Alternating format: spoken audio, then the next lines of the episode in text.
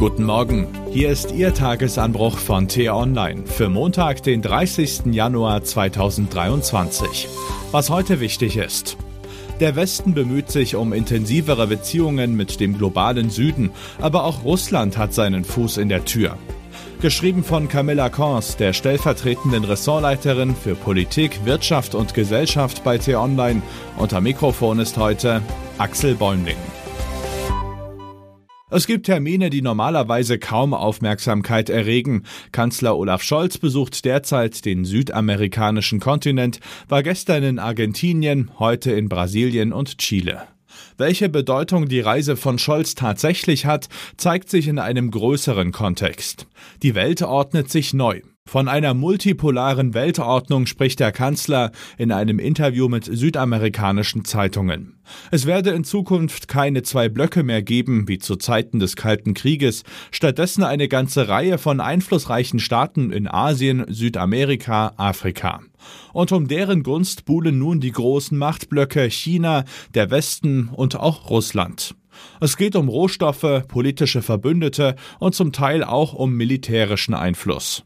Besonders offensichtlich wurde das vergangene Woche in Afrika. China ist dort ohnehin schon seit Jahren aktiv. Auch Russland will mehr Einfluss und schickte Außenminister Sergei Lavrov auf Charmoffensive. Schon zum zweiten Mal seit der Invasion der Ukraine war Putins Chefdiplomat nun auf dem Kontinent unterwegs, warb für die russische Weltsicht. Dabei kam es zu einigen denkwürdigen Szenen. Auf einer Pressekonferenz mit Lavrov nannte Südafrikas Außenministerin es zu einfach und kindisch, Russland zu einem Rückzug aus der Ukraine aufzufordern. Eritreas Außenminister fand nach seinem Treffen mit Lavrov deutliche Worte. Die jahrzehntelange rücksichtslose Hegemonie und Eindämmungspolitik der USA sei für den Krieg in der Ukraine verantwortlich. Solche Termine sind ein diplomatischer Sieg für Lavrov. Dass sich mit Südafrika, einer der wichtigsten politischen und wirtschaftlichen Akteure Afrikas, so deutlich positioniert, dürfte in den westlichen Staaten für Kopfschmerzen sorgen. Aber mit Blick auf den gesamten Kontinent bleibt der wirtschaftliche Einfluss Russlands gering, vor allem im Vergleich zur EU und zu China. Doch das bedeutet nicht, dass man Russlands Bemühungen unterschätzen sollte. Im Gegenteil. Denn in einer Nische ist das Land besonders stark, in der, man mag es fast nicht so nennen, Sicherheitszusammenarbeit. Fast die Hälfte aller importierten Waffen in Afrika kommen aus Russland. Die russische Armee bildet Soldaten vieler afrikanischer Staaten aus. Und auch die berüchtigte Söldnergruppe Wagner des Putin-Vertrauten Jewgeni Prigoschin mischt kräftig mit. Doch zurück ins Heute zu Scholz Südamerika-Reise. Auch hier steht im Fokus, mit wem die Staaten künftig ihre Beziehungen intensiv ausbauen werden. Mit China oder Russland. Oder mit den USA und der EU. Auf dem Tisch liegt bereits ein Handelsabkommen zwischen der EU und den Mercosur-Staaten, namentlich Brasilien, Argentinien, Paraguay und Uruguay. Das wird schon seit 1999 verhandelt, lange Zeit eher unambitioniert. Nun aber drängt die Zeit, Scholz will einen schnellen Abschluss erreichen. Denn Südamerika soll ein wichtiger Baustein in der Strategie Deutschlands und der EU werden, unabhängiger von Russland und China zu werden. Nichts auf Scholz Südamerika-Reise zeigt das besser als der Umgang mit dem Thema Lithium. Das weiße Metall gilt als Erdöl des 21. Jahrhunderts. Es steckt in Batterien für Elektroautos und Akkus der Smartphones. Und in Südamerika liegt ein Großteil des weltweit bekannten Vorkommens. Bislang ist Deutschland davor zurückgeschreckt, sich am Abbau zu beteiligen. Als zu heikel gelten die Menschenrechtslage und die Umweltprobleme rund um diese Minen. Diese Skrupel hatte China nicht. Es hat sich bereits in mehrere Unternehmen eingekauft. Doch die deutsche Linie scheint sich jetzt zu ändern. Den Luxus können wir uns heute nicht mehr leisten, wenn wir wirklich auf eigenen Füßen stehen wollen und wenn wir wirklich eigene Bezugsquellen haben wollen, zitiert die AfP aus Regierungskreisen.